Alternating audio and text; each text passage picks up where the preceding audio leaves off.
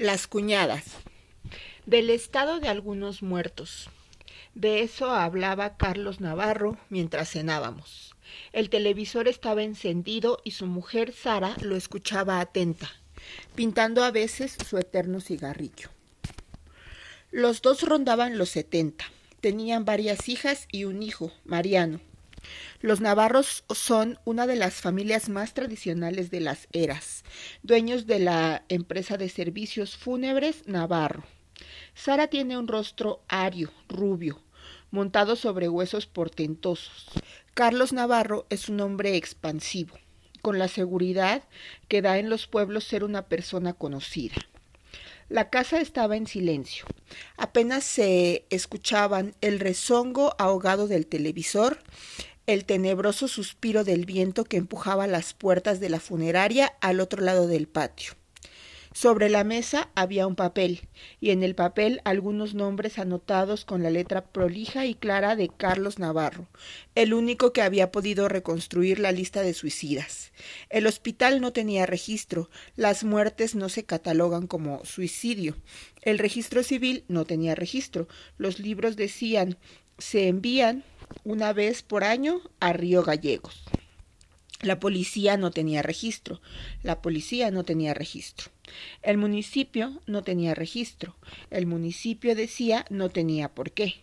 Pero Navarro, vecino de los muertos, pariente de algunos, conocido de todos, en cuadernos Gloria, con letra prolija y clara, había anotado edad, nombre, fecha, causa de muerte y tipo de cajón, cerrado o abierto. Él podía recordar sin miedo y sin pudor, porque eso así formaba parte de su trabajo bien hecho. Comíamos empanadas, y Navarro contaba detalles de su oficio, cómo pegar bocas, taponar narices y oídos para que no drenen, volver a su lugar sesos rebeldes, rearmar los cuerpos después de una autopsia, maniobrar cadáveres perforados por faunas inmundas. Le pregunté si le gustaba ser funebrero. Después de veinte años, no es que me gusta, lo hago porque lo hago. Imagínate que recibir todos esos chicos fue terrible. Uno nunca está preparado para recibir un ser querido. Afuera el viento era un siseo oscuro, una boca rota que se tragaba todos los sonidos, los besos, las risas, un quejido de acero, una mandíbula. Lo de Carolina para nosotros fue terrible, terrible, dijo Navarro. Era una hija para mí, dijo Sara. Afuera algo, una rama estalló. Era mayo de 1998 y empezaban los fríos del invierno, cuando el pueblo se paralizó con la muerte inolvidable de Carolina González. El miércoles 13 de mayo de 1998, a mediodía, Carolina González tenía 19 años. Estaba viva y almorzaba en casa de los Navarro, padres de Mariano Navarro, el hombre con quien ella había tenido un hijo, Matías. Carolina y Mariano se habían conocido en 1995, cuando ella tenía dulces dieciséis, y casi enseguida había quedado embarazada. Pero Mariano se marchó a vivir a Buenos Aires y Carolina tuvo a su hijo sola. Aún distanciada de su hombre, nunca dejó de ir a casa de los Navarro. Ese hogar no tenía secretos para ella, y el clamor es unánime. Los Navarro la adoraban.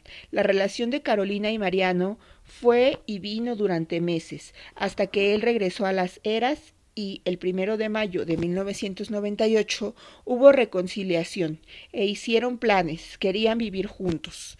Doce días después, el 13 de mayo, Carolina almorzaba con Carlos Navarro y dos de sus hijas, Florencia y Liliana Navarro. Miembro del Partido Justicialista, organizaba para esa tarde la llegada del gobernador Néstor Kirchner. Había caravana, discurso y cena posterior. Él, y sus hijas y su nuera, Carolina, habían planeado ir al festejo juntos. Sara, su mujer, estaba en Buenos Aires y llegaría después. Ese día Carolina estaba habladora, divertida, como siempre, decía Navarro. Llamó Sara para avisar cuando venía. La atendió ella y todavía me acuerdo que me cargaba. Me decía, ah, claro, ahora te vas a bañar porque viene Sara. Después que almorzamos, como a las tres, dijo, voy a casa. Lo voy a buscar a Matías al jardín y lo traigo acá para que se bañe. Así vamos al acto. Dicen que dejó una carta recordaba Sara, donde decía que había tomado esa determinación porque siempre iba a haber algo que los iba a separar, a ella y a mi hijo, y que ella quería que Matías tuviera un padre. Había una cena por delante, un hijo, una vida juntos. Pero el 13 de mayo de 1998, la Carolina y Mariano empezaba a ser la pasión perfecta, la que no se cumple. Era la mañana de un día brillante y frío, como un vidrio. La casa de Vilma Rivas de González, madre de Carolina González, estaba a pocas cuadras de la casa de los Navarro, pero heridas que no cierran, las familias se veían poco. Llamé y abrió una nena alta, delgada, de unos once años. Llevaba el pelo atado y tenía la cara tersa, algunas pecas. Era Paola, la hermana menor de Carolina. Su madre Vilma lavaba platos y Lucas, su hermano de cuatro, jugaba en el suelo con libros y crayones. En una de las paredes estaba colgada la impresionante colección de llaveros de Hugo, padre de los hijos de Vilma y su ex marido. Le gustaban los llaveros, sonrió Vilma, y me ofreció una silla mientras ella terminaba su trajín en la cocina. A Paola, la nena, le bastaron tres minutos para desglosar la parentela paseándome entre retratos. Este hermano mío se llama Marcelo, este otro Néstor, ese es Lucas, esta es Susana, y la que falleció, que se mató, se llamaba Carolina González. Acá, en esta casa, se mató mi hermana. Yo no estaba, estaba en la escuela, y cuando me avisaron yo vine, no dejaron que yo vea. Mi mamá nada más vio, después yo vi. Al principio no pasó nada. Y después, después sí, después me largué a llorar. Dicen que Carolina era igual a su hermana, más chica. Esa tromba que me contó que iba a folclor, a inglés, a danza, a colegio, que leía, que le gustaban Horacio Quiroga y Elsa Bornemann, que había escrito un cuento. Es la historia de un muñeco que estrangula a la dueña y la deja sin aire, sin aire, sin aire. La estrangula, así, así. Le saca el aire de a poco. Los demás compañeros míos escribieron otras cosas con muñecos, pero más bobas. ¿Vos tenés seguridad en tu casa en Buenos Aires? Porque acá dicen que tenés que vivir atrás de una reja. No es para tanto. Dicen en la tele. ¿El hotel donde vos estás parando es muy lujoso? No. Dicen que las habitaciones son un lujo. ¿Querés saber de mi sueño? Dale. Eh, no se va a cumplir. ¿Por qué? Yo... No, porque no se va a cumplir. Que vuelva otra vez mi hermana, dijo, y se hizo un silencio pesado. Es que ese sueño no se puede cumplir, manita, se acercó Vilma secándose las manos.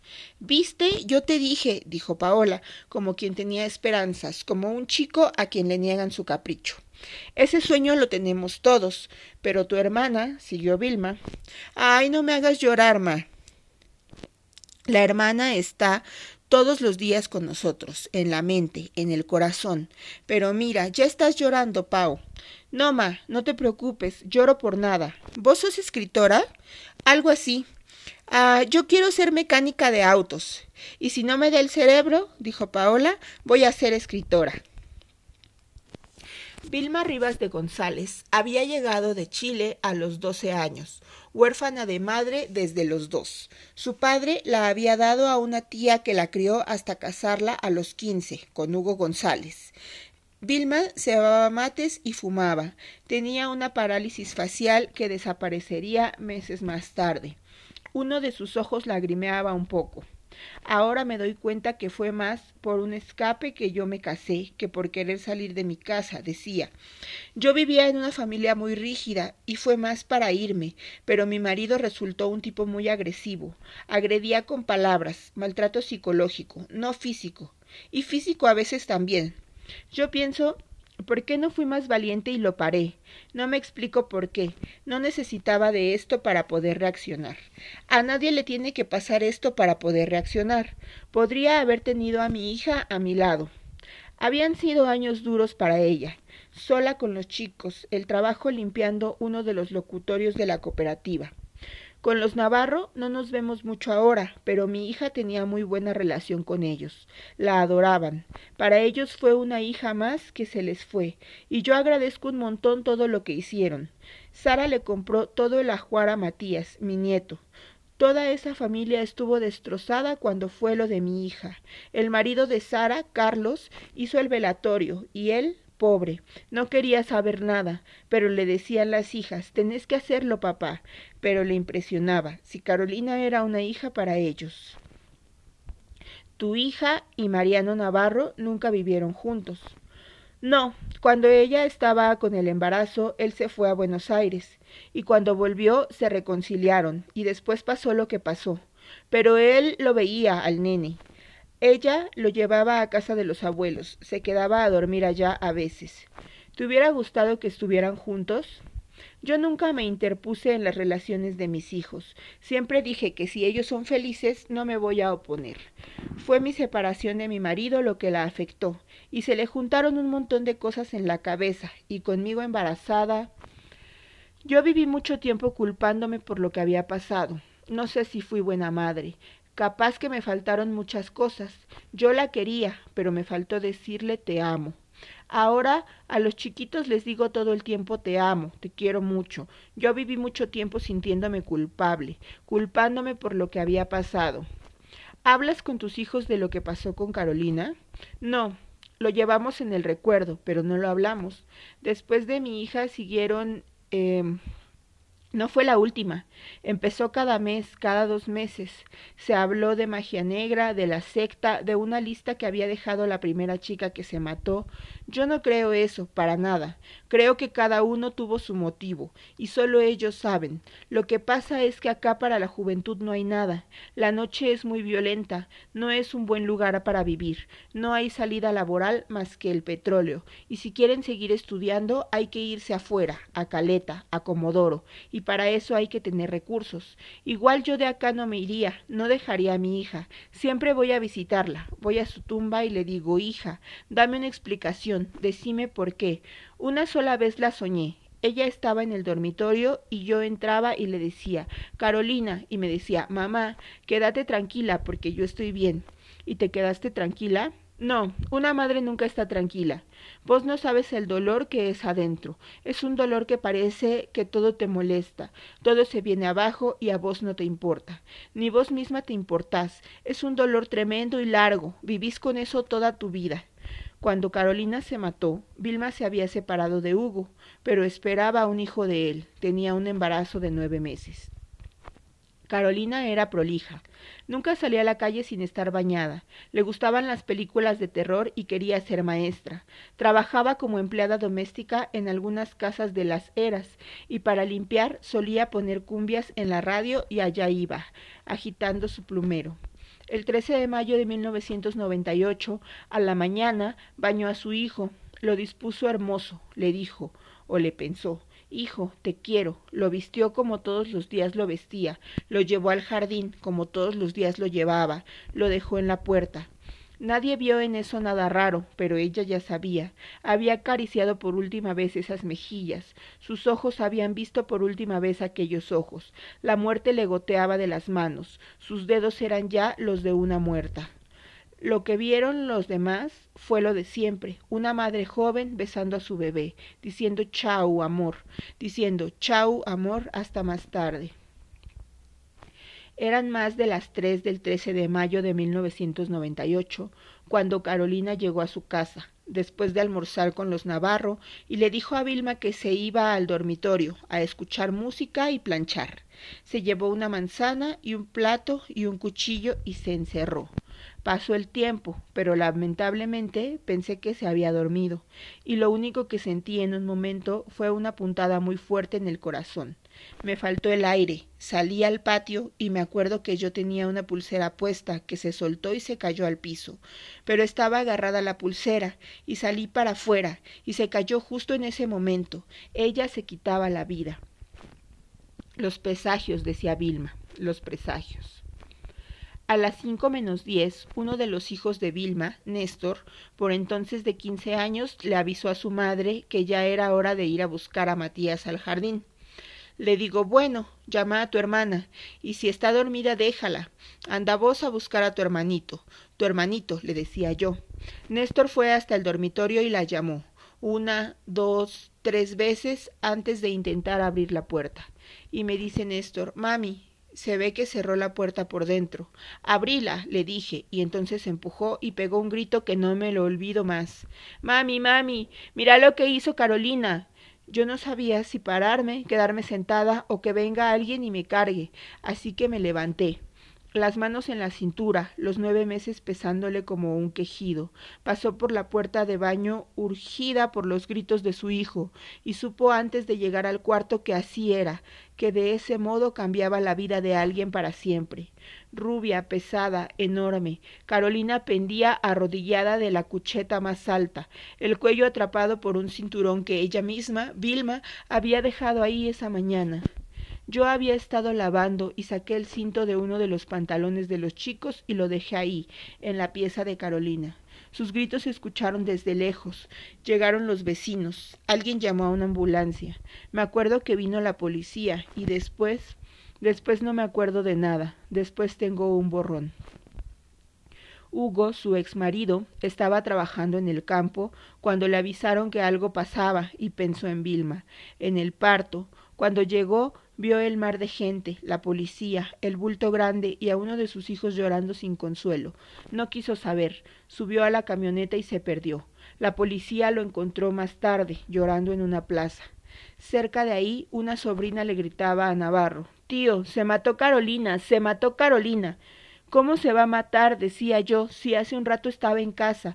¿Cómo se va a matar si iba a buscar al pibe para una fiesta, si íbamos a ir al acto? como si eso, una promesa, un plan, un simulacro de futuro, pudiera ser una vez más el escudo infalible contra toda muerte. A Vilma la internaron enseguida. En el hospital le tomaban la presión cada media hora y aunque tenía cesárea programada para la semana entrante, los médicos creyeron que iba a parir ahí, ya mismo. Ella, ajena a todo, le preguntaba a Néstor si Carolina estaba bien. Sí, mami, Está bien, me decía él, pero yo le veía los ojos y le decía, ¿y entonces por qué lloras? En las ceras, Kirchner decía su discurso. En Caleta Olivia, a Carolina González le hacían la autopsia y horas después, Carlos Navarro amortajaba a la madre de su nieto, esa chica prolija que quería ser maestra. Sin comer, sin dormir, partida de dolor y una semana después de la muerte de su hija, el 21 de mayo de 1998, Vilma parió, chirriando de horror, un bebé sano, Lucas. Después de la muerte de Carolina, Mariano Navarro se llevó a su hijo Matías, de tres años, a vivir con él, y desde entonces Vilma casi no ve a su nieto. Pero yo estoy tranquila, porque la chica con la que está Mariano es buenísima, así que sé que mi nieto está bien. Vilma vivió aterrorizada un año. Si salía al regresar, miraba debajo de la cama, abría los placares, llamaba a gritos a sus hijos vivos para ver si estaban. Corté la cucheta y la hice cama. La iba a quemar, pero la corté. Carolina dejó una carta donde decía que cuando su hijo cumpla 19 años se lo entreguen a la carta, pero era muy dolorosa para entregarle a un hijo. Me decía que me quería mucho, que siempre me iba a querer, que la perdonara y que a su hijo le muestren la carta cuando tenga 19. ¿Y dónde está la carta ahora? Creo que se la llevaron mis cuñados, los hermanos de mi marido. Y dice que la quemaron, no sé si sea cierto. Vilma suspiró como cansada, apagó el cigarrillo. Lucas en el piso masticaba un crayón. Paola leía en su cuarto. No la tengo más a ella, y eso es lo único que importa. Fue muy dura mi vida, pero la vida tiene que ser así para que sea vida, ¿no? Yo sé que Dios me va a poner muchas piedras en el camino. No me llegó el momento de decir vivo en paz, vivo tranquila. Cuando pasó esto, yo estuve enojada con Dios, muy enojada. En la cocina hervía agua en una pava y las ventanas empezaban a empañarse. El día seguía luminoso, helado. Uno de mis hijos dice que no hay Dios, dijo Vilma, que si hubiera Dios no pasaría lo que nos pasó. pero yo digo que algún día Dios me dará alguna felicidad. Sé que no voy a ser feliz como quisiera, pero pienso que algún día al menos no sufriremos tanto. Seis meses después de la muerte de su hija, Vilma supo que se había matado Elizabeth, la novia reciente de Marcelo González, su hijo de veintidós años. Elizabeth Godoy tenía veinte y se había criado en Pico Truncado. Había llegado a las Heras con su madre y su padrastro poco tiempo atrás, y era la novia de Marcelo, hijo de Vilma y hermano de Carolina, que para alejarse del recuerdo de la hermana muerta había viajado a Chile. Durante la ausencia del novio, Elizabeth siguió visitando a Vilma, su suegra en ciernes. Se tenían cariño y confianza, y Elizabeth le había confesado cómo había sido violada por su padrastro y cómo su madre no le había creído cuando se lo contó. La tarde del 18 de noviembre de 1998, a un año exacto de la muerte de Luis Montiel, Vilma y Elizabeth tomaron mate. Después la chica se despidió y prometió volver a la noche con el grabador y la videocasetera que Vilma le había prestado. Llegó a su casa, su madre la dejó encargada de la cena y salió a hacer algunas compras. Cuando volvió la encontró arcada, balanceándose en el vano de la puerta. A las once de la noche una camioneta se detuvo frente a la casa de Vilma. Era su cuñada. No te pongas mal, Vilma, le dijo, pero Elizabeth se mató. Vilma pensó que el mundo era un lugar siniestro donde solo sucede lo peor.